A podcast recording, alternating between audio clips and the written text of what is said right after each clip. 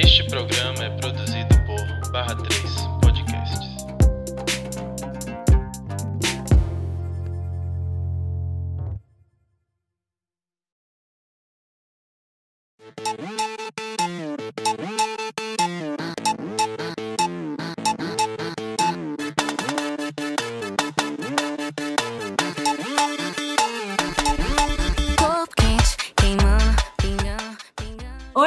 Listas! Estamos começando mais um Lista Preta Pod. Oi, oi. Oi, aqui é Clara. Aqui é a Tailon. Alexandre tá dormindo de novo e a gente vai começar o mais, esse mais um Lista Preta Pod. Antes de começar a introduzir o assunto, eu queria pedir mais uma vez, reforçar o pedido que a gente sempre faz aqui, de vocês ouvirem a gente no novo agregador de podcast que se chama Orelo. Oi, oi, oi, oi, oi, desculpa interromper seu podcast aqui logo no começo, mas a mensagem é muito importante. Eu sou o Lucas Lírio, produtor daqui da Barra 3, e eu tenho uma mensagem muito legal para os listers. Nós, junto com a Aurelo, plataforma de podcasts, a primeira que monetiza os podcasts no Brasil, estamos disponibilizando um cupom para você, lister, que assinar o Aurelo e usar o nosso cupom. O cupom é Orelo arroba lista preta podcast. Com esse cupom você vai ter um mês de Orelo grátis, ou isso mesmo, sem propaganda, sem nada. Você vai estar com vários conteúdos exclusivos lá na Orelo. E ainda de quebra vai estar ajudando a gente a manter o podcast em dia, a ajudar a gente a crescer cada vez mais. Então vai lá, se inscreve no, no Orelo, segue a gente, usa o nosso cupom Orelo arroba lista preta podcast para você ter um mês grátis de Orelo e ajudar nós listers e vocês a continuarem tendo esse podcast maravilhoso ao som do Pagodão de Nessa. Então fiquem aí com o nosso especial do Pagodão Baiano e tchau, tchau. Hoje a gente tem uma novidade muito legal. Eu tô nervosa, a Telão tá nervosa. A gente não tem roupa para esse evento aqui de hoje. A gente tá sem estrutura, mas vamos fingir normalidade. Fala, amigo. Fala, amigo. Diz Hoje nós trouxemos dois convidados muito especiais, principalmente para aqui, para a cena da Bahia. Chibatinha, que é o guitarrista do Atocha, e a cantora Nininha Problemática, que eu acho que é muito mais muito que conhecido de vocês, né? Eu acho que é quase íntimos. São mais conhecidos do que o Lista Preta pode, então assim, é muita coisa, a gente tá fora de estrutura. E óbvio que o tema de hoje vai conversa com o universo deles, que é sobre o pagode baiano, a cena do pagode baiano, né? Que é, assim, um patrimônio cultural da Bahia, um patrimônio cultural de Salvador, amado por muitos e criticado apenas porque não entendeu o conceito. Porque se você, você critica o pagode só se você não entendeu direito o que está acontecendo. E aí, a gente vai bater esse papo hoje, principalmente focado na perspectiva do novo cenário, mas é, com uma importância aqui que eu falo sempre sobre memória, resgate, respeitar quem veio antes da gente. A gente vai fazer assim um breve histórico, rapidinho, uma pincelada do breve histórico. E aí eu falo para Nininha, falo também para Chibatinha, se eles quiserem é, acrescentar alguma coisa, né? Que esse momento aqui fiquem à vontade para falar, para contar também histórias desse bastidor, as histórias do bastidor desse movimento que começou ali no final dos anos 90, 2000 e simplesmente é, tem a assinatura da Bahia, né? Sendo mais um dos ritmos criados na Bahia, que tem um, uma origem assim misturada com samba de roda, com samba duro, o pagode, que aí vem essa, essa dúvida, né? Que depois a gente pode falar um pouquinho por que pagode baiano e qual a diferença do pagode baiano para pagode carioca, mas a gente pode falar um pouquinho disso mais lá na frente. Mas é isso, o ritmo nasce aqui em Salvador, misturando todos esses. é, reverenciando esses ritmos, né? O samba de roda, o samba duro, é, um pouco dos ritmos ali do candomblé, alguns elementos que tem no candomblé estão dentro é, do, da- dos instrumentos do pagode baiano e junta cavaco, pandeiro, percussão, sintetizadores, que acho que esse é o diferencial, e aqui a gente tem músico, então pode falar. É, Falem por si só. Fala- pode falar sobre isso e junta com o repique e vira esse ritmo que não existe ninguém ficar parado quando ouve, né? Não se tem, eu tava lendo um pouco, eu sempre faço uma pesquisa assim para falar com maior propriedade quando a gente vai fazer um podcast. E eu tava lendo uma crítica musical falando que se você quiser saber se é pagode, você olha pro lado. Se tiver todo mundo dança- dançando, pode ter certeza que é pagode. Então, é um pouco sobre isso também. Não tem como a gente ficar parado ouvindo isso. E aí começou ali no final dos anos no, no final dos anos 90, né, na década de 90, 2000, e gerou um- uma dúvida assim no cenário nacional, porque aqui na Bahia a gente já tinha um axé. E o, e o que é o pagode assim nesse contexto? Se já tinha um axé, qual a diferença, né, do pagode pro axé? Porque o axé já era já estava ali conhecido e tal. Tanto é que tem uma grande dúvida de o El Chan, é pagode ou axé? E aí, gente, El Chan é pagode ou axé? Vocês acham o quê?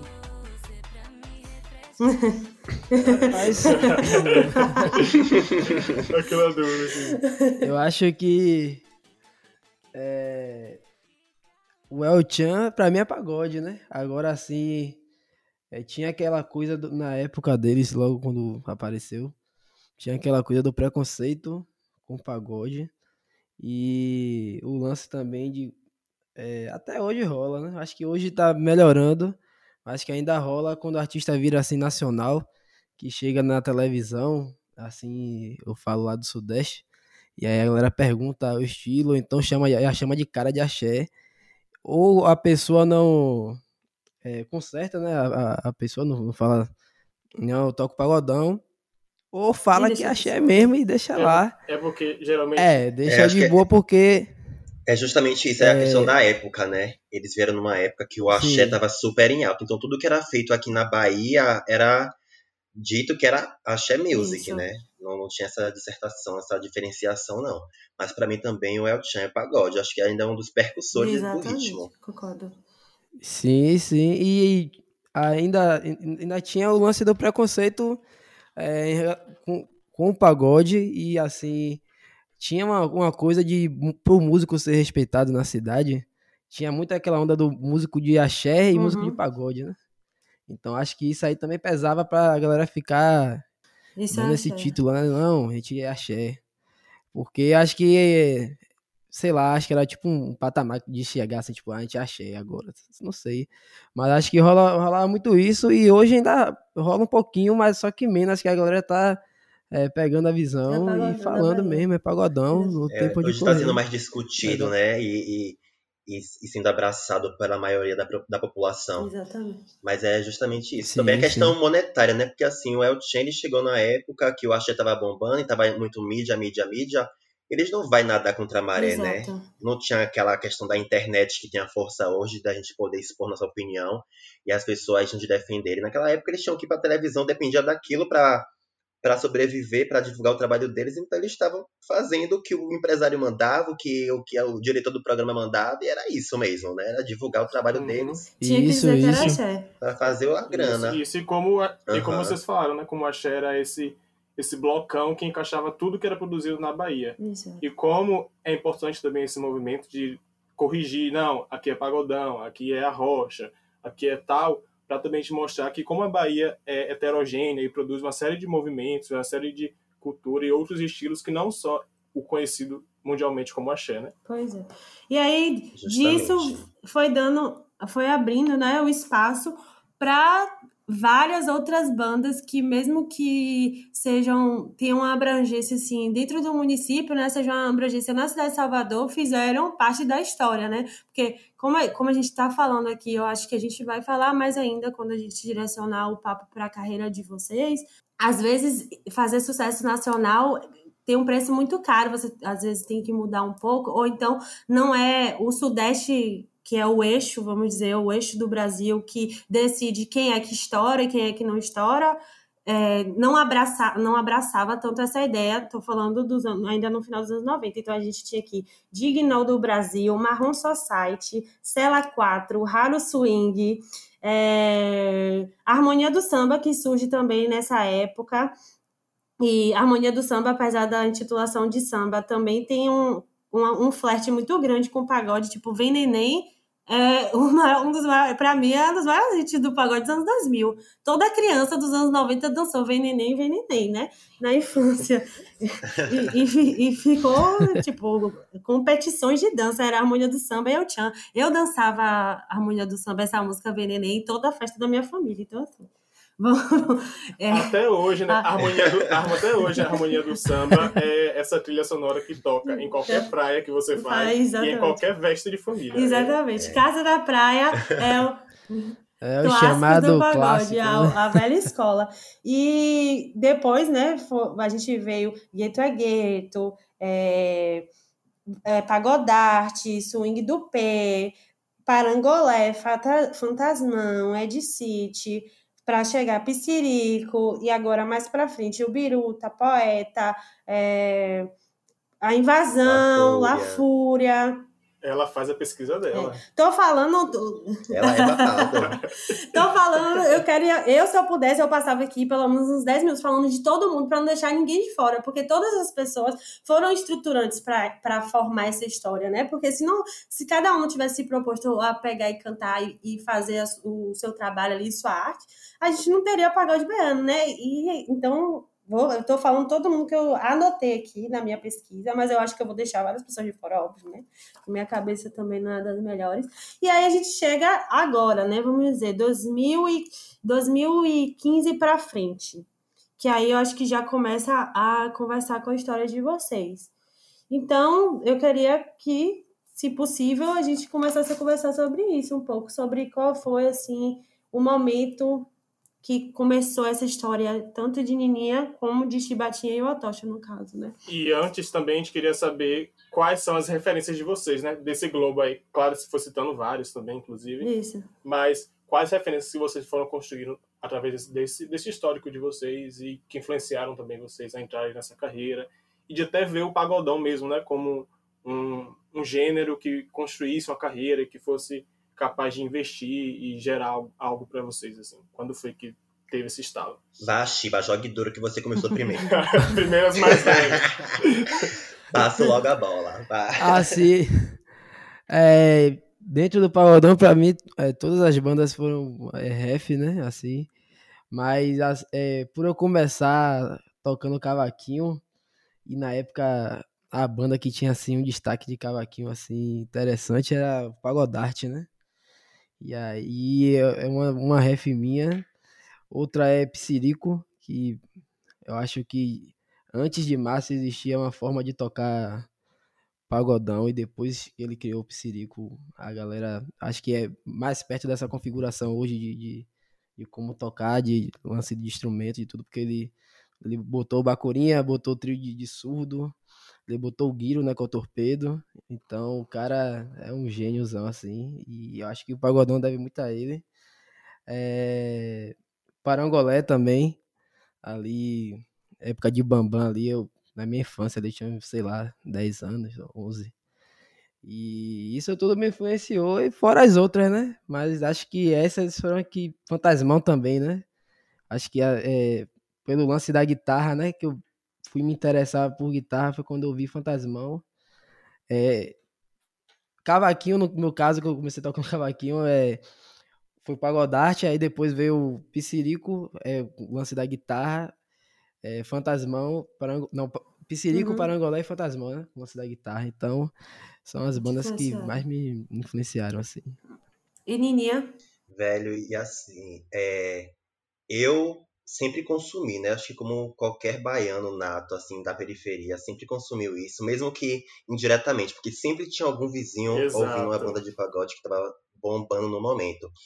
É, como boa criança viada também que fui, eu me dediquei muito no El Chan, né? Dei muito meu nome no El Chan. Quem Débora? Brasil, desde sempre. Falava que era jacaré, mas eu era Débora Brasil.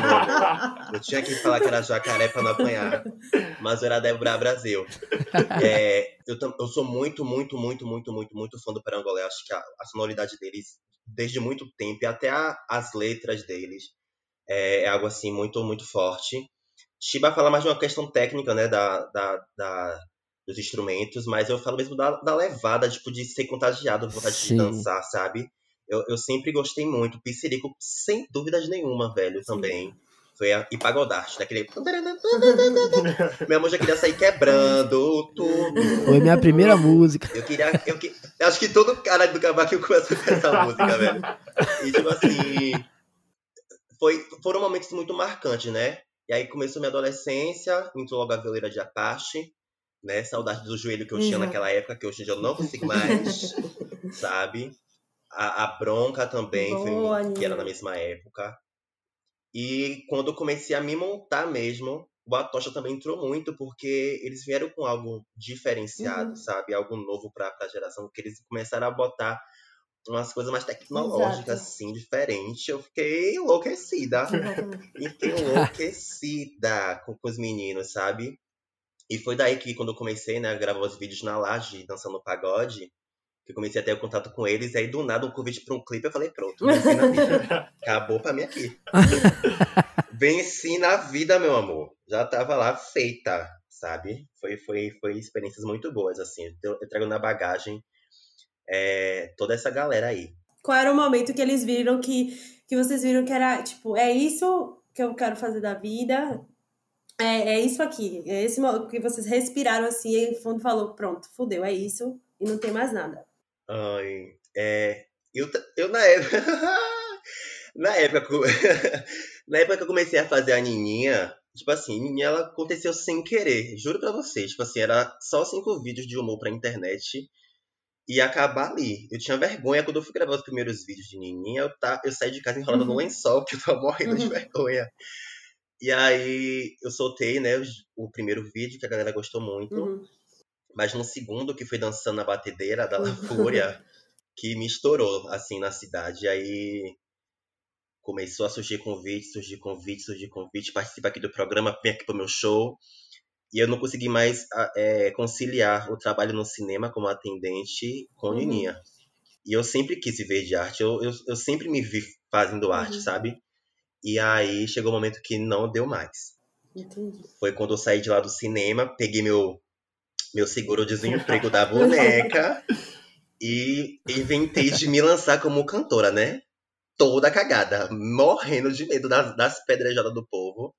Mas me joguei por conta, assim, como teve essa explosão das drags no- na música, né? A Pablo no pop fazendo alguma foda, assim, a Glória Groove no, no rap. Eu falei, porra, não tem ninguém fazendo um negocinho assim gostoso da Bahia, um negocinho swingado.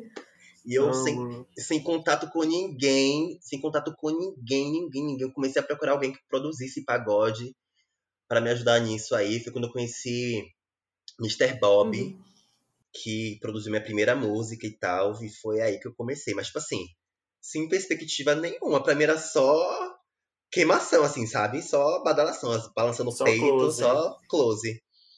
Só que aí eu comecei a perceber que tava dando certo.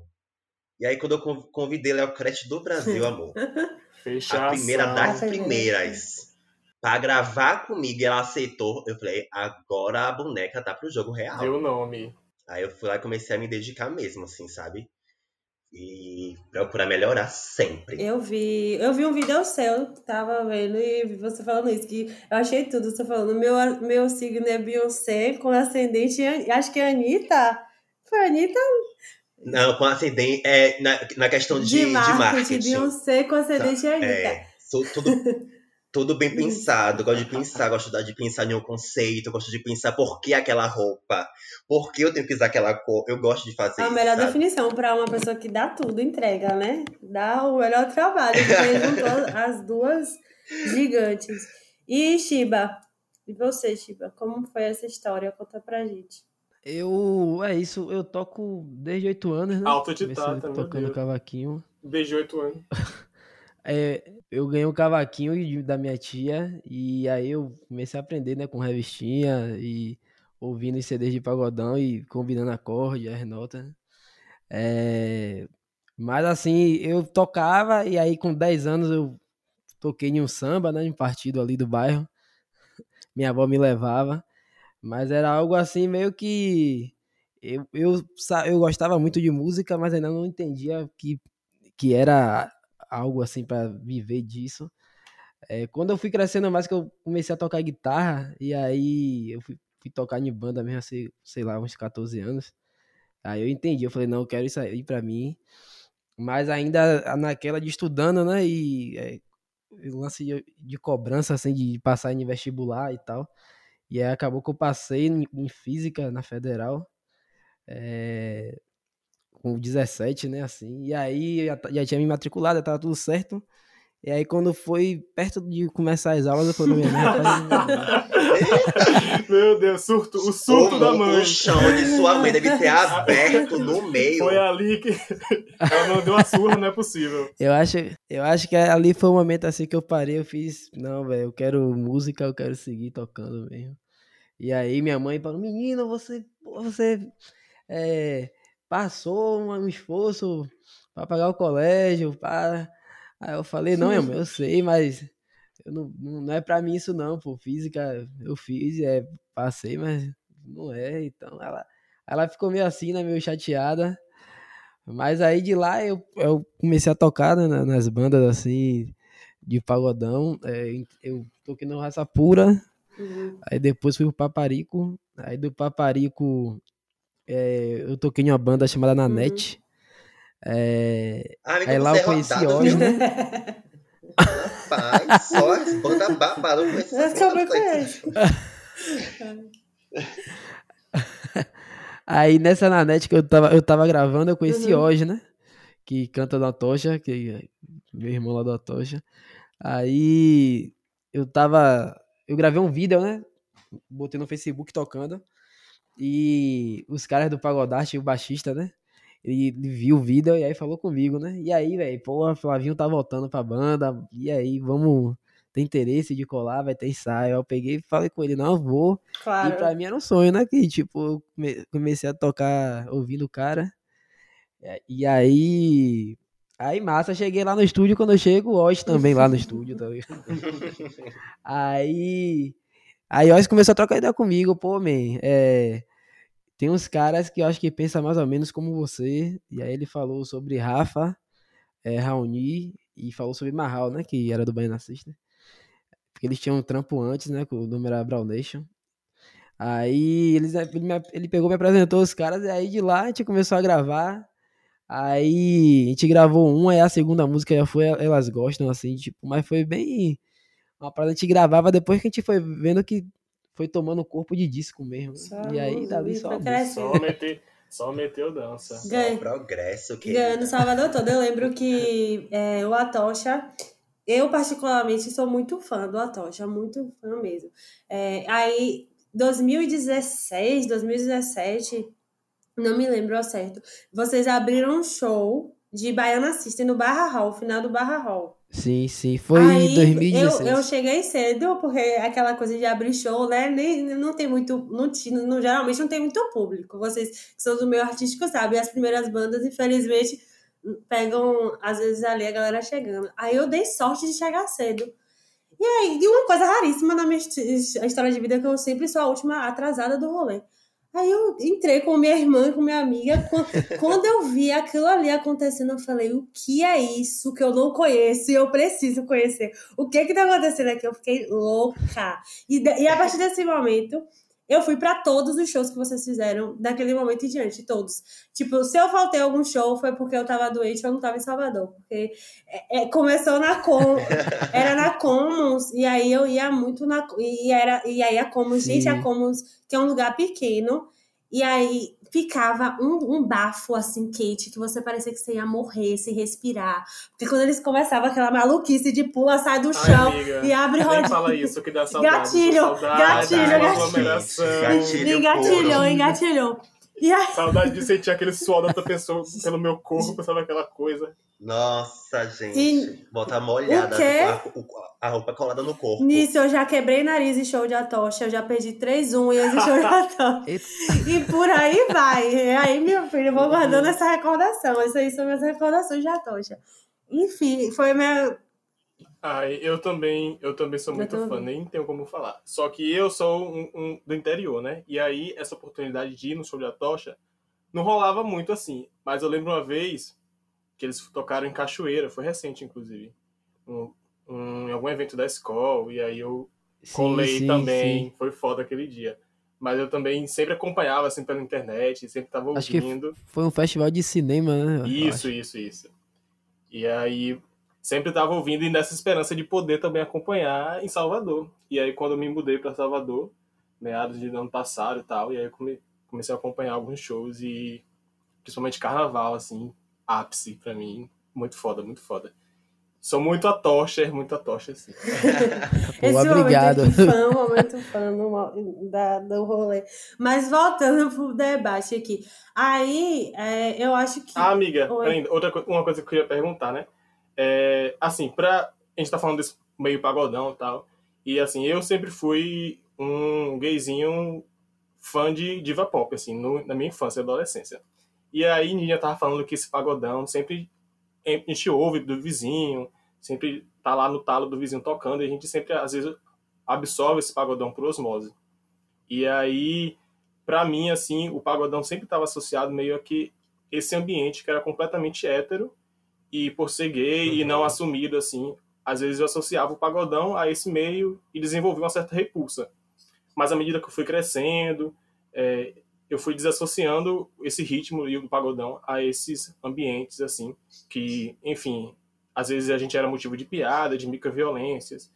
E Ah, sem dúvida. como, como eu queria saber também como Nininha foi como para adentrar nesse meio, né? Sendo é, uma drag e tal. Eu ia falar isso agora. Sem, e sendo um menino gay, né? Assim, como foi pra você? Porque pra mim, enquanto ouvinte, se já era difícil acessar e curtir esse ambiente, eu tive que passar por esse processo de desassociação dessa imagem do pagodão com o gênero tal. Como foi pra você adentrar essa indústria do pagodão e construir eh, essa imagem, essa nininha problemática que é tão potente e tão revolucionária em diversos sentidos? Exato. Abriu portas.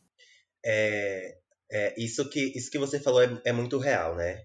É, eu também passei muito por isso, mas eu comecei a consumir ainda mais, ter mais proximidade com, com, a- com o pagodão na minha infância, na escola. E assim, pelo menos nas escolas que eu estudei, eu nunca fui apedrejada por nenhum colega, assim. Sempre fui muito abraçada, a gente sempre consumiu muito, dançava junto, pegava coreografia junto e tal. Isso aconteceu mais na, no final, na adolescência, assim, sabe? Quando eu entrei na escola pública, porque eu estudei na minha infância em escola particular, então eu não Uhum. tinha muito isso. Mas na escola pública, na, pública para mim, era um outro universo, né? Que era tipo assim, era terra de ninguém. E lá, sim, eu fiquei sentindo muito reclusa. Lá eu me senti mais acanhado, então eu não- pude me expor muito. Mas quando eu tive a ideia, né, de falar assim, não, vou, vou fazer pagode, porque é um, é um meio machista, é um meio é, como é que se diz? Homofóbico Sim. também, sabe? Por, por- por vários vídeos que eu já assisti de bicha sendo humilhada em cima de palco, assim, Sim. sendo feita de fantoche, sabe? Só usado, só tendo o corpo dela usado ali em cima, várias mulheres sendo usadas ali em cima, objetificadas.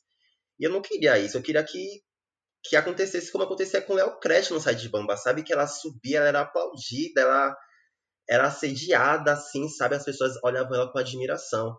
Eu tinha falta disso. Parece que essa coisa ficou lá no passado, como assim? Aí eu fui lá, me joguei, né? Com muito medo, co- confesso, do- dos julgamentos, assim, da, desse, dessa galera maior que eu. Mas eu fui nessa, nessa perspectiva, sabe? De, que, de abrir uma porta, mesmo que não acontecesse comigo, o, o ápice, o auge chegasse, mas que eu tivesse abrido uma porta para quem viesse depois conseguisse chegar lá Uhum. ter acesso a esse meio, tá ligado? E graças a Deus eu tô tendo, tô conseguindo ter acesso a esse meio. Sim. Eu tô botando a minha cara a tapa, tô sendo julgada, mas eu tô fazendo porque eu quero que as bichas subam no palco junto comigo pra dançar e elas sejam exaltadas. Quando eu canto que é abre caminho, libera a pista aqui nesse espaço que mandei a bicha, pra elas chegar no espaço e dar o nome delas, abrir uma roda, abrir espacate e pular e fazer miséria acontecer. e ter o corpo dela respeitado com isso, sabe? E ninguém olhe pra ela com, com olhar de desmerecimento. É, ela, é o corpo dela, ela faz o que ela quiser, ela tem que ser exaltada assim. Porque é muito, é muito fácil a gente chegar nos, nos espaços e as pessoas olharem pra gente como chacota, porque a bicha tá com shortinho curto com cropped. Jamais, jamais. Eu quero que as pessoas cheguem num show meu e elas se sintam abraçadas e representadas, velho. Exatamente. E você falou que tá fazendo e tá fazendo Muito muito, bem. bem. né? O, o clipe de Laricinha já chegou a, 500 a, a meio, milhão, meio milhão de visualizações. Seu último single, Isso, Metralhadora de. Bunda, já são a mais de 55 mil visualizações. Eu acho que teve também um, um ato importante da sua carreira, que foi o último Festival da Virada, que foi um público enorme para você. Eu acho que tem, foi uma Gente, experiência foi ali, naquele momento ali, eu, minha chave virou. Você entendeu tudo. Eu falei assim, tô, foi. Eu ju- juro pra vocês, foi naquele dia ali que eu tive estrela o que que tava acontecendo na minha vida, o que, o que eu tava representando pras pessoas. Que na hora que eu subi no palco pra cantar com a Nessa, que eu fui lá como convidada, não era show meu, eu fui convidada pela Nessa. E na hora que eu entrei no palco, falaram pra acabar a música, eu não consegui nem cantar, e as pessoas começaram a responder, amor. Gritar o meu nome, que o homem não falava nada, ele não conseguia falar nada, que o pessoal não deixava só me gritando, pedindo pra que eu voltasse. Aí eu entendi a importância do meu trabalho, a importância da, da minha imagem pra, pra galera. Foi ali que eu falei assim, não, tô. Essa luta não é em vão, não. Que bonito. Que Sabe? bom. E que bom que você tá aqui, Nininha. Que bom que você tá Uhum. fazendo esse trabalho, porque como você falou, é, eu não acho que você não tem que ser a menos importante. Eu acho que quem vem primeiro tem que ser enaltecido como primeiro, porque é a proposta. E, tipo, claro que tem Léo Crete, mas a, a- eu acho que a proposta de vocês em algum momento se diferencia. Mas, assim, tem que, tem que ser enaltecida como a primeira, porque é uma a primeira drag solterapolitana, baiana, a pensar nesse lugar. E, e como você acabou de falar, eu quero que a pessoa que a pessoa chegue lá e dê o nome sem medo, sem medo de ser agredido, de ser chacota, de nada. Então, é, eu acho que é um papel nosso também, eu acho que nós como sociedade, nós como consumidores de música, como consumidores de pagode, a gente sempre lembrar das pessoas que vieram primeiro e das pe- pessoas que, quando vieram primeiro, foram inovadoras no que elas estavam fazendo, porque estavam propondo um local de inclusão, de cuidado, porque querendo ou não, você está querendo, tá querendo uma proposta que seja assim, eu quero que todo mundo seja feliz, porque é para isso que serve, né? É para isso que serve a música, para fazer as pessoas felizes. Enfim, quero quero eu acho. Eu falo, quero que seja assim, né? Quero que seja desse jeito. Eu, se eu pudesse escolher, né? Que eu não tenho um poder nada aqui de mandar em ninguém, mas é, é falar sobre como eu gostaria que todo mundo enxergasse isso. Eu acho bonito mesmo essa, essa nova. Essa nova. Falei. É, é assim, eu, eu não quero que as pessoas, por, por eu ter sido a primeira, que gostem do meu trabalho, eu acho que é que a minha, minha música é boa, não. Eu só quero que elas respeitem e entendam qual é a- a- o, a- o real motivo desse meu trabalho, sabe? Isso. Eu só quero que eles entendam isso. Porque em questão musical, eu ainda também tô me descobrindo musicalmente, Uhum. sabe? Porque até um certo tempo eu ainda nem me aceitava como uma cantora. Uhum. Porque você, ah, bicha maluca, cantora o quê? Não sei nem um- uma nota. Você fala, você falar, é, me dê um dó, você vai ficar com dó de mim, que eu não vou saber qual é, entendeu? Mas é, é a questão de, tipo, tá com o microfone na mão e aquilo ali ser um sinônimo de Exato. poder. Você poder falar sendo uma bicha preta da periferia, meu amor, você tendo um microfone na mão, tendo o poder da, da fala, de poder se expressar e falar o que é que tá bom, o que não tá. Isso, então, isso já, já é revolucionário a partir Exato. daí, sabe? Você já tá fazendo revolução. Fale, amigo, que eu tenho mais uma pergunta pra eles. Eu ia falar que tem, tem não só a Nininha, né? Mas eu acho que tem diversas outras pessoas também que estão tecendo esse, esse movimento agora. Eu acho que tem a Dama também tá nesse lugar Sim. de desconstruir todo esse, esse movimento construído majoritariamente por homens héteros, a travestis também. Então eu acho que o, o, esse, o pagodão e essa nova essas novas pessoas que estão disputando essa narrativa do pagodão, esse espaço, só estão construindo um, um espaço cada vez mais é, confortável, mas e não tão confort, não confortável somente, Uhum. né? Mas assim diverso e que seja esse espaço de cuidado mesmo e que diversas pessoas possam se ver ali e não seja mais esse espaço que produza diversas violências, mas que seja um espaço também de cuidado e diversão. Isso. Agora eu vou dar uma provocada, fazer uma pergunta polêmicas no ar. É, há um ano atrás, se eu não me engano, veio uma proposta de uma política anti-baixaria. E aqui em Salvador, acho que todo mundo lembra, está familiarizado com esse projeto de lei, né, que foi colocado.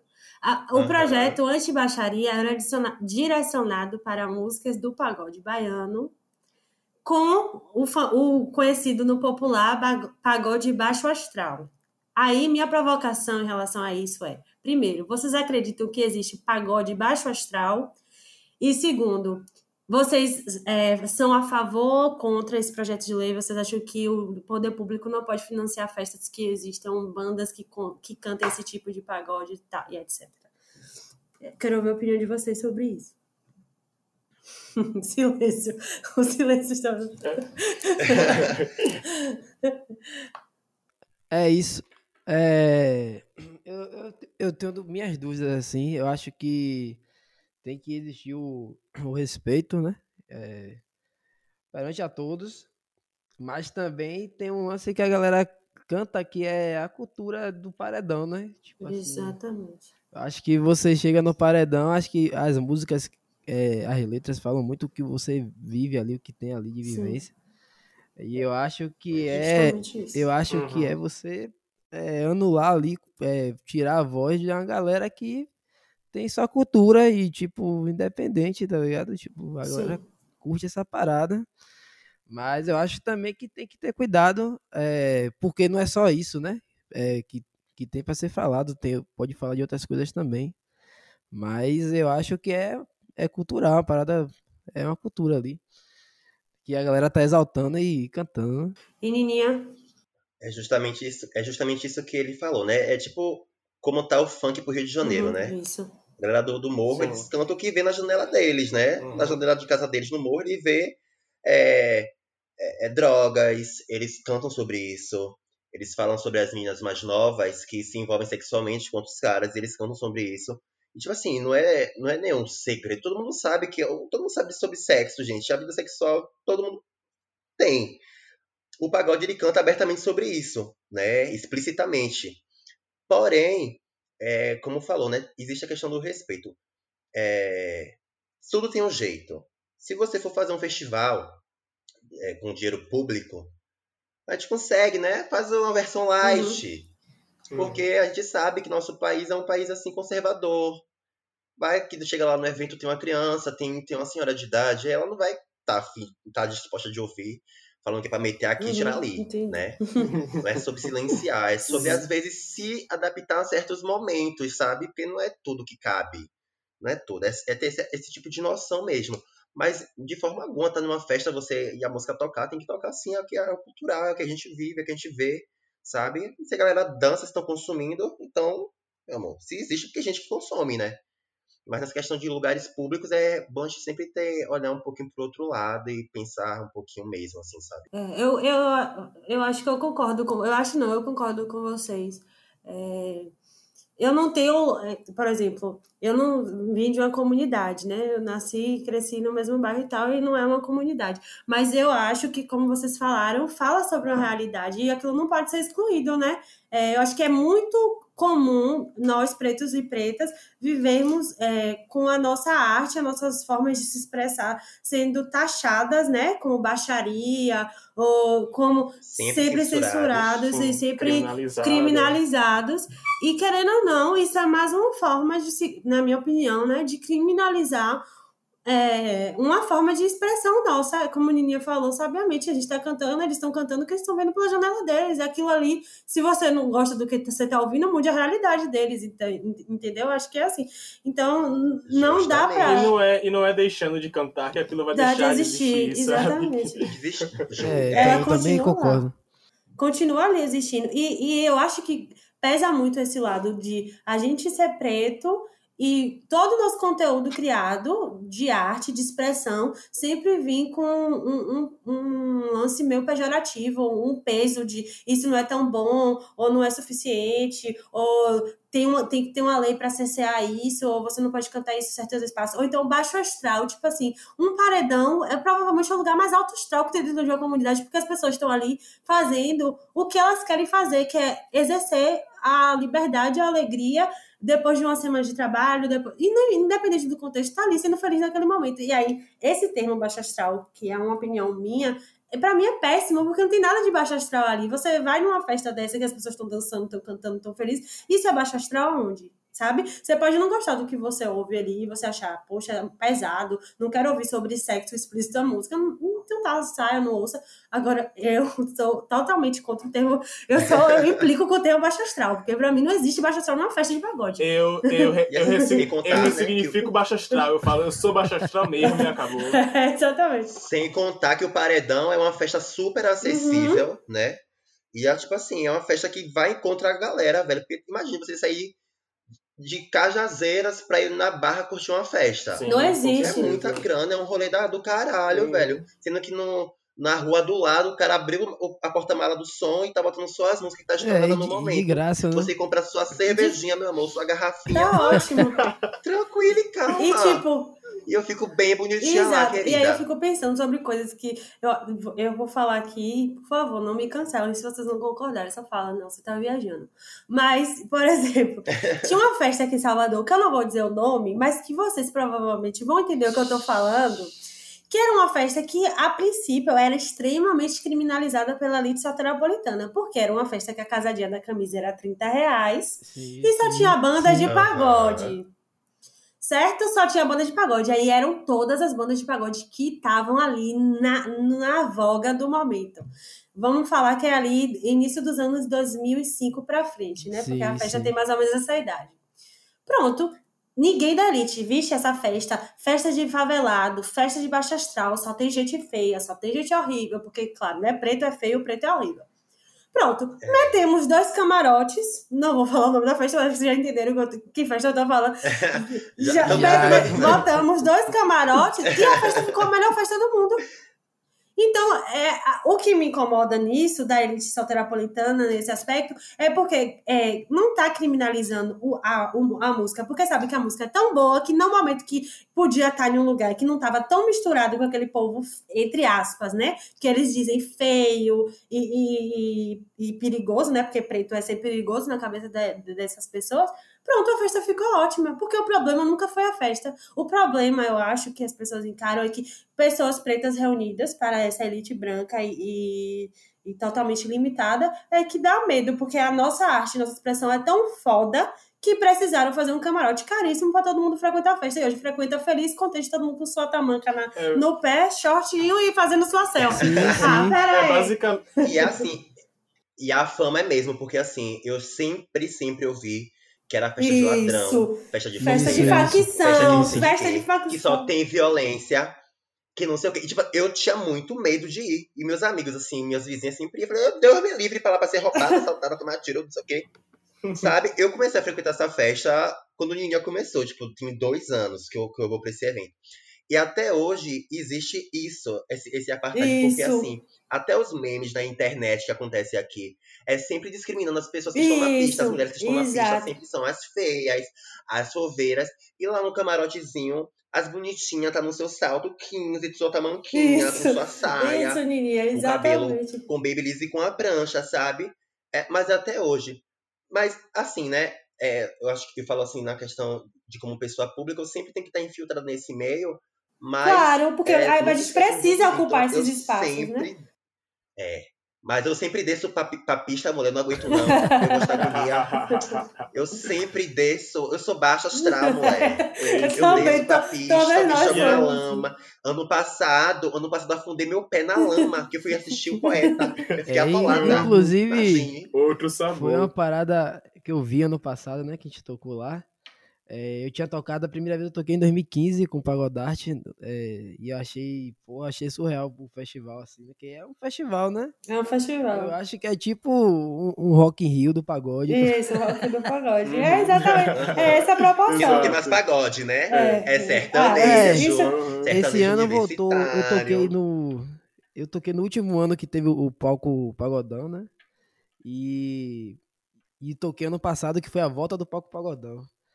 E aí. No primeiro ano eu achei surreal, assim, a galera, tipo, cantando tudo. Eu acho que é uma celebração mesmo do Pagodão. E no ano passado eu fiquei também assim impressionado porque choveu bastante. E ainda Uhum. assim a galera continuou lá, tipo, nem aí, muita lama. Fica lá, meu amor, eles não E arredam eu fiquei, velho, qual foi da galera? A galera curte mesmo o pagode, acho que é maior que qualquer É coisa. maior que todo mundo. E como esse, esse aspecto dessa festa, assim, a gente pode analisar no âmbito maior também, que é justamente como todo carnaval acontece, né? Uhum. Os pretos ficam ali embaixo trabalhando e as bonitas caem em cima. Mas dançando a música. Branca, mas dançando a música, é isso. Não, o problema não é a música, porque todo carro que passa, todo trio que passa, cantando principalmente pagode, tô todo mundo curtindo. E todo mundo. Mas justamente é as pessoas que consomem e, que pessoas É, são mas elas. é, rola um, um- Eu sinto, eu tenho esse sentimento é, que rola tipo assim, o que vo- você ouve vai definir a sua intelectualidade, tá ligado? Isso. É, Sim, de considerar o pagodão inferior. é, me incomoda desde pequeno. É, assim, eu frequentava alguns lugares e que a galera olhava pra mim e ficava olhando, pô, você tá tocando cavaquinho, tocando essas músicas. É, isso aí não é bom. E eu ficava sempre questionando, por que não é bom? Tipo, é da nossa cidade. Eu, quando eu penso em Salvador, eu penso em pagodão logo de cara. Exatamente. Então, Uhum. eu acho que não tem nada a ver, tipo, você ouvir um som e você definir ali, ah, esse aí é intelectual porque ouve isso. Esse... E aí rola muito, muito disso que eu já vi, carnaval, carnaval é o principal termômetro disso. Tipo, gente que fala o, o ano inteiro mal do pagodão, não chega carnaval, tá metendo dança, tá ouvindo. Claro. É porque pra eles música boa é, mu- é MPB. Mal sabe eles que a gente canta MPB, meu amor. Eu canto música popular baiana. Exatamente. Eles que lutem bem muitinho. E brasileira também, pô, tipo, acho. é, eu, Isso, eu isso. acho que já dá pra tocar na- na- nas rádios aí que, que tocam MPB, acho que já dá pra tocar pagode, já tá na hora, né? Gente, é isso, é um patrimônio. Gente, se eu for pra uma festa e não tiver pagode, nem me Pois chame. Nem me Eu chame falei que isso não vou. semana passada para meu primo, ele falando sobre pagode, né? É, a gente conversando sobre, né? Porque a gente na infância meio que não ouvia, né? Meu tio meio que não deixava assim me- ele ouvir, né?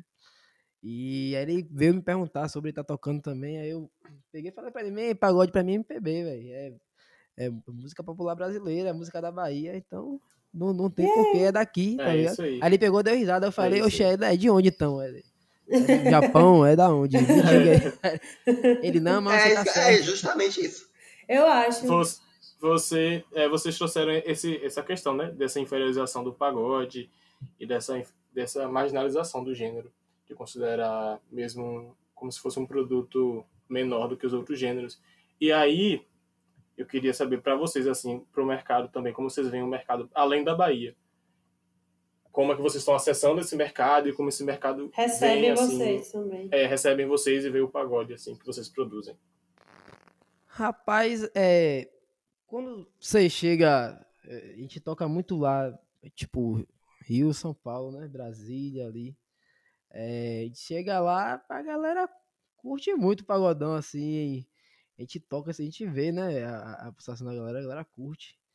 É, eu acho que a, mesmo, acho que a- lá é, rola um lance que a música, por a gente fazer música eletrônica junto com o pagode, talvez que lá teve mais esse contato primeiro assim com a música eletrônica por, por conta do funk.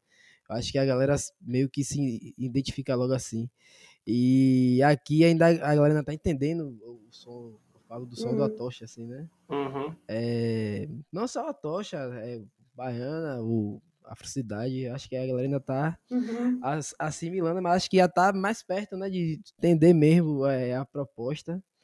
E como Rafa fala muito com a gente, acho que aqui demorou muito, né, de chegar esse, esse, esse lance da música eletrônica junto com a música é, o tambor, né, mesmo assim, orgânico. Então, chegou acho que um pouco tarde, acho que por isso que a galera ainda fica meio assim. Mas questão de mercado, acho que lá é, abraça a- Agora aqui é nossa casa, né? Tocar aqui, Sim. eu sempre digo que, é, sei lá, tocar pra mim na Teresa Batista é uma parada assim, surreal. tá ligado? Tipo, eu subo ali, quando eu olho a galera fervendo, eu fico, véi, que parada, é, sem explicação, é uma parada, um sentimento, não sei, não tem nem como explicar, tá? Não sei nem como explicar. E tu, Nininha? Como é que você acha que esse mercado te recebeu? Gente. Gente, assim, é, eu acho que ainda lá fora a galera tá dis- dis- disser- dissertando assim, sabe? O que é pagode e o que é axé. Porque até um dia desse eu, no Twitter tinha gente achando que Léo Santana faz axé. Sabe? Eu fico meio assim. Eu ainda tô me né, descobrindo musicalmente, como eu falei no começo. É. Eu tô me descobrindo musicalmente ainda, Sim. vendo é o que realmente funciona e tal comigo. É, tô literalmente entrando agora, né, nessa pandemia me fez mergulhar em, em uma, uma outra viagem, assim. Eu tô com, a- com a- com novas, novas metas e sonhos, assim, pra, pra bater na música. Então, quero testar Sim. coisas novas, quero me, me jogar, assim. Mas em todo lugar que eu vou fazer show, é, eu sou sempre muito bem abraçada, assim. A galera curte, quem não conhece olha assim, mas depois você vê que ela dá uma dançadinha. Mas quando eu vou fazer show em lugares que eu já conheço, é sempre muito, muito abraçada. Mas eu quero crescer mais, vou fiar. Eu quero-. Eu quero assim, canta aí! Canta aí, tal cidade! Eu não quero nem cantar mais no show, eu quero que a galera cante. Eu vou fazer isso o show todo. A meta é essa, sabe? Eu quero, Agora eu, que quando a eu gente- fazer isso, eu vou chorar o show todo. Eu vou fazer igual as 10 nos DVDs. Sempre vou chorar. Vai ser uma loucura pra mim viver isso, velho. Vai, vai chegar, vai chegar. chegar. Quando a gente chega, Ninha falou uma parada massa, quando a gente chega lá também, assim, em Rio, São Paulo, a galera, às vezes, assim, que vai entrevistar ainda chama de axé, né? E aí a gente logo corrige, não, é pagodão. Pagadão. E aí, Levando o nome. Tem que botar na mente do povo, minha irmã, porque tá difícil. É, porque É uma coisa tão como eu falei, simples, né? Tudo, tudo que é feito aqui, tudo que é feito aqui na produzido aqui na Bahia, a galera do sul, do sudeste, sempre vai dizer que é axé. Então, cabe a gente que tá chegando agora e que tá ocupando esses espaços, não, botar os pinguinhos no i e falar, não, meu amor, olha só, deixa eu te Isso. contar aqui, fica aqui. Tô falando no seu vidinho, isso aqui é pagodão, isso aqui é a rocha, isso aqui é Certo. axé, isso aqui é samba, Isso. sabe? Só falta fazer isso, assim, com essa galera. Mas Ensinar. Tem que fazer, porque eles tratam tudo que sai do Nordeste como regional e tudo que sai do Sudeste como nacional. Então, qualquer coisa que sai do Sudeste é uma música do Brasil. E tudo que sai daqui do Nordeste, como todo, é uma música do Nordeste. Então, toda vez a gente tem que ficar ensinando. Mas, por exemplo, o sertanejo, ninguém precisa ensinar pra gente que aquilo ali é sertanejo. E, aqui, e, por exemplo, isso é sertanejo e isso é forró. Não, a gente sabe o que sertanejo é e o que é forró. Mas não. Se a gente faz um pagode aqui, aí é axé. Porque eles pararam nos anos 90 e não quiseram entender que Mas, as coisas é. se modificaram, né? É, é assim, eu acho que, tipo assim, o sertanejo e o forró, a galera chega lá na entrevista, que é o que eu falei assim no início, tipo, a galera chega lá e, e fala, né, tipo, eu sou forró e eu sou Uhum. sertanejo. Aqui, tipo, a, a galera chega lá e, e fala, tipo, o entrevistador fala, e aí, é, você, uma banda de axé, sei lá, fulano de tal, banda de axé aqui, não sei o quê, e o cara não corrige, o cara deixa lá. Deixa eu falar. É, a pessoa come o É, reggae, né? Tipo assim, eu, eu não vou, é, não sabendo ele, Bater de frente, não vai eu bater não vou de bater de frente é, em uma parada aqui que eu tô participando e tal, pra não causar um desconforto, mas sem saber que ele vai Tem levantar causar. bandeira de, não só dele, é, vai levantar a bandeira do, do movimento todo, né, que é da, daqui, que é de Salvador, né? Sim, Eu acho sim. que é importante falar o pagodão pra galera pegar a visão mesmo, que é pagodão, não é axé, axé, é axé, pagodão é pagodão e a rocha é a rocha. Que tem esse movimento rolando, a pessoa tem que entender que tá rolando esse movimento aqui pra olhar com outro olhar, tá Sim, Sim, ligado? sim, sim. Uhum. E Atualizar o isso é muito, gente, isso é muito rico. é um ritmo muito rico rico. e, Sim. tipo, a galera acha que é, que é fácil de fazer e não é fácil de fazer, tá ligado? É, parada- assim, Quantos instrumentos minha gente usa em uma música só de percussão. Só de percussão. Fora de corda. E vem um sopro que vai, nega, É, é. Agora, instrumento. a gente, a gente. Fale, amigo, que eu quero só falar uma Não. coisa sobre o instrumento. Sobre o instrumento. Ah, então vá, que eu ia mudar Não, eu ia falar, instrumentalmente é muito, muito, muito rico. As pessoas não entendem a complexidade de que é uma banda de pagode em cima de um palco. Quantas pessoas precisam? Aí eu fui fazer uma pergunta, perguntei no Twitter, né? E aí as pessoas falaram muitos nomes de banda. Aí um menino específico me falou o nome de instrumentistas, né? De músicos que ele acha que são referências no pagode. Então eu vou falar aqui os nomes rapidinho, só para poder honrar essas pessoas também, porque elas fazem o pagode. Não é só a, a banda, são os seus músicos, né? Então eu vou falar aqui. Chibatinha, depois você me fala Claro. se você conhece algum deles. É, Cantores, Ed City e Lu Costa. Cavaquinista, Baleia e Boca. Guitarrista, Merinda, baixista, Biriba e Apache, tecladista. tecladista. Cassiopeia e percussionistas, Thor, Juninho, Emerson, Timbal e Jaca. E falou que tem muitos outros, tinha muitos outros para me falar, mas me falou esses daqui. Eu não Eu conheço. apelidos. Mas aqui, deixa aqui o nome dessas pessoas registradas, porque elas também fazem parte dessa história. Pronto, amigo, pode falar, pode mudar o assunto. A gente, a gente falou desse, desse cenário, né? nas- é, regional, Salvador, Bahia, e desse cenário nacional, Brasil, mas agora a gente poderia falar também do cenário internacional, já que a gente tem Meu amor, respeita a boneca. Tá uma achando parceria internacional. Chibatinha acabou de produzir, me corrija se eu estiver errado, não sei se foi produzido, mas ele participou do último lançamento da cantora Anitta com a rapper internacional Cardi B. Me gusta. Como foi essa parceria? Como foi que surgiu? Conta pra gente aí, que foi o pagodão pro mundo. Como foi que aconteceu isso? Então, é, a gente. Primeiro contato com a Anitta foi em 2018 ali, o ano que teve. Que a gente gravou. Elas gostam com o Piscirico. Foi o ano que ganhou a música do carnaval. E ela chamou a gente pra fazer uma participação no, no trio dela, né? E aí a gente foi. é, tocamos juntos. é, e dali ela seguiu a gente, aí mandou mensagem, a gente começou a trocar ideia e falar, não, a gente vai fazer uma coisa junto, amadurecendo a ideia, né? E aí, no ano passado, sei lá, acho que tem um- ano e dois meses, eu acho, três meses. é, eu tava na casa de Rafa, a gente tava gravando outra coisa do Atocha. Tava gravando a música do Atocha. E aí chegou uma mensagem pra gente, né? De Ryan Taylor, né? Aí Rafa olhou pra mim e fez, pô, número gringo, pá. Aí eu olhei assim, eu falei, velho, é o cantor do One Republic, velho. Aí ele. ele é nada, velho. Qual foi? Eu falei, é, velho. Eu falei, é, pô, é o cara aí, pô. Qual foi? Aí. Ele, caralho, é mesmo, é o cara, pá. Aí ele começou a trocar ideia com o cara e aí o cara mandou uma mensagem, né? Tipo, é, tô com uma música aqui é, de, uma, de Anitta, é, produzindo, porque ele, ele que faz as letras dela, né? Em inglês. Ele compõe pra ela. É, algumas letras. E o cara é monstrão, né? Tipo, Umbrella dele, sim. é, várias outras, né? É, Apologize é dele também. Então, cara é monstrão. E aí ele falou com a gente, rapaz, eu, eu tô com um esboço aqui de uma música. É, a Anitta pediu pra botar pagodão, ela mostrou o som de vocês. E eu acho que vocês vão fazer bem melhor, porque é um ritmo de vocês, é, é- é da cidade de vocês, então vai ter verdade, pá. E aí a gente achou, pô, gente ficou, caralho, o cara é barril, né? Assim, de falar isso, né? Porque na música, é, Reconhecer, né? reconhecer na, na música é difícil você ver o cara assim, quando chega em um, de um patamar assim, o cara, sei lá, a gente achava outra coisa. Aí o cara pegou, mandou pra gente esboço, aí na hora eh, a gente começou a meter mão, né? Fazer, né? É, mas assim, a gente ficou de cara que ele já, já tinha uma estrutura ali de pagodão, né? Ele, ele deu uma estudada, tá ligado? Ele ouviu e mandou a visão dele sobre, né? E aí eu fiquei de cara, porque era um cara que eu, eu vi minha adolescência toda assim, né? E sabia seu nome. E- é, e tipo. E tipo, é, é, ele era é minha referência e eu passei, é, de um certo modo, ser a referência dele, né? Ele fez um som a Total. partir do nosso som Sim.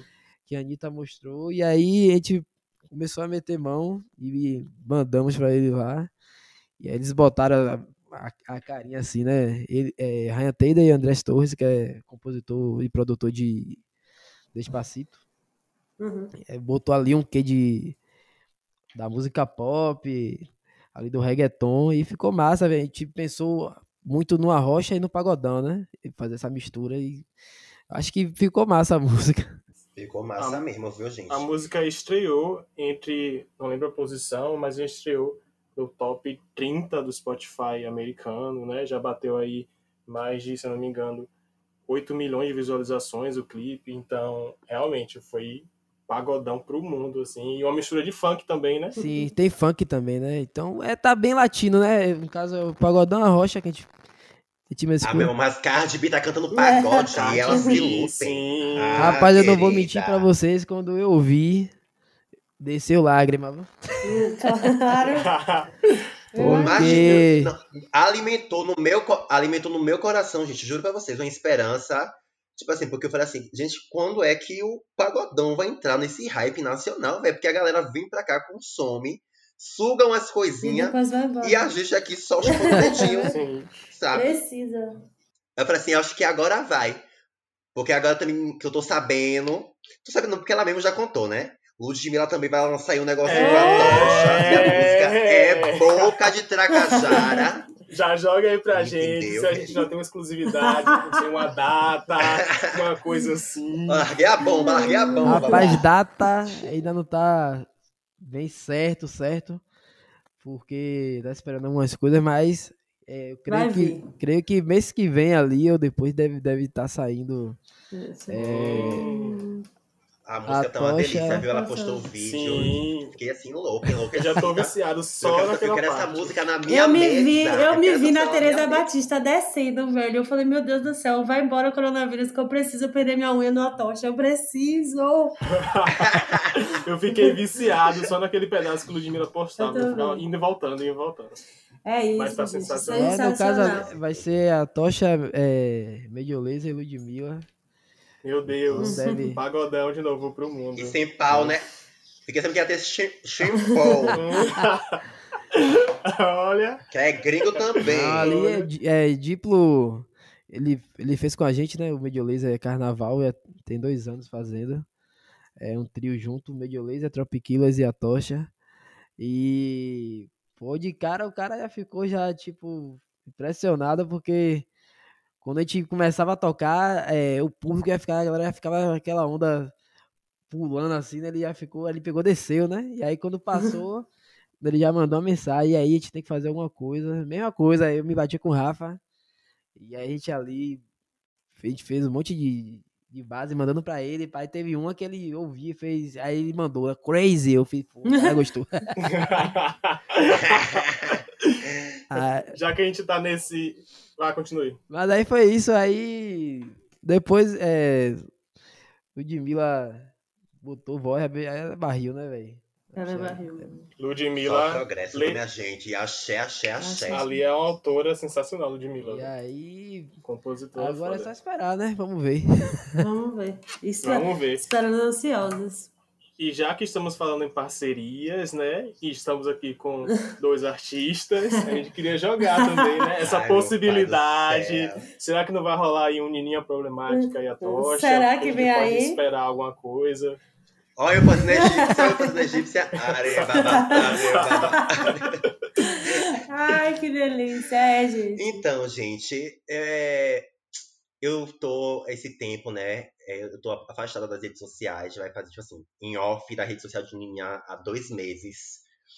É, tô dando um tempo mesmo, como eu falei nesse instante, que eu tô repensando várias coisas da minha carreira, da minha música. Uhum. Mas lá na frente, quem sabe não sai alguma coisa. É. Entendeu? Vamos gente ver, vai-? Vamos ver Jamais isso descarto aí. possibilidades. Olha, Possível, é Entendeu, A possível. Acho que gente a- já a- tá aqui Vamos, ansioso. vamos, vamos com Acho que calma. devagarzinho. pode rolar, gente- Mas pode rolar sim, gente. Tá tudo em casa. Pode rolar. A gente o- admira É o toque de Midas. já de, de, de, da, desse cara já. A gente quando viu logo de cara, foda. né? A gente pirou no trampo. E aí a gente chamou logo pro clipe. E aí daí foi só amor, né, velho? Só amor. Mas- amizade, gente. Chanson é uma coisa que eu gosto Mas falando, voltando assim a, a, a música de Anitta, é, é isso, né, velho? Ela fez uma parada que é, na cidade, assim, em si, é, no- meio que não- a galera não sacava ainda o som, de fato, a Sim. grande massa, assim. no- então ela meio que abraçou mesmo, ela, não, eu quero que, ela mandou mensagem, eu quero que vocês façam, eu acho que tem que ter o tempero da Bahia ali, de- do som de vocês. E ela tá falando muito assim no mundo, né? Sobre o pagodão. E eu acho que não é a vitória só do Atocha, acho que é maior que isso, acho que é no movimento ali, acho que é pra música baiana em si. E acho que tem que ser falada por todos. Eu acho que, sim. independente de, de, de quem seja o artista, acho que tem que falar. É uma vitória nossa, não, não é só do, do Atocha. Acho que é uma vitória do pagodão, da música Isso. baiana. É a Vitória de Salvador, da Bahia, né?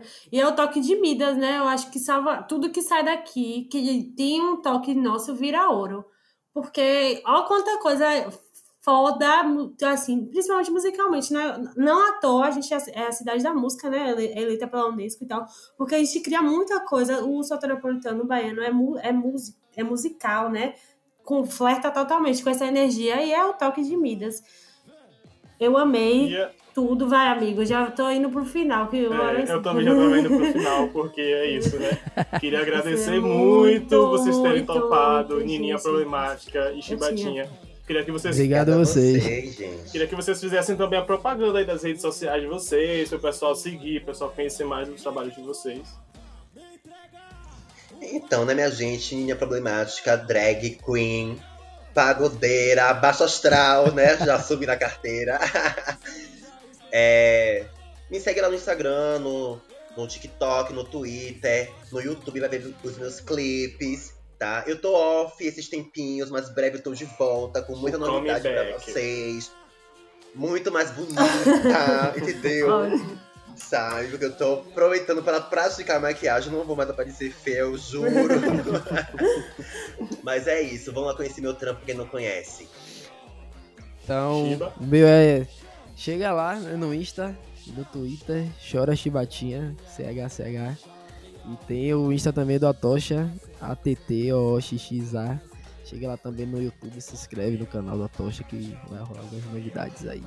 Eba. Daqui. Obrigada. Obrigada Obrigado, demais, gente. gente. Sério. Nada. A gente é muito agradecido. É uma honra imensa ter vocês aqui, porque estamos falando de pessoas que são fãs pessoalmente do trabalho. E também é uma honra a gente dividir o, o- esse ambiente virtual aqui com pessoas que são tão importantes para a história do movimento do pagode, né?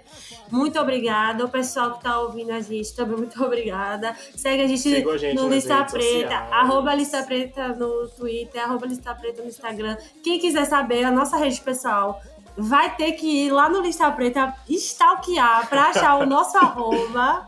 Quero biscoito. Quero, e aí vão seguir a gente lá também, nas nossas redes sociais. E, é isso. Eu não podia terminar esse episódio sem falar. Chibatinha! Toca Toca aquela! aquela! Saudade, saudade desse momento aí. Gatilho, gatilho. É isso, galera. Pessoal, tchau, tchau, gente. Até a próxima. Eu gostaria que vocês respondessem muito alto pra ele, por favor. Chibatinha! Chibatinha! Chora viola que ela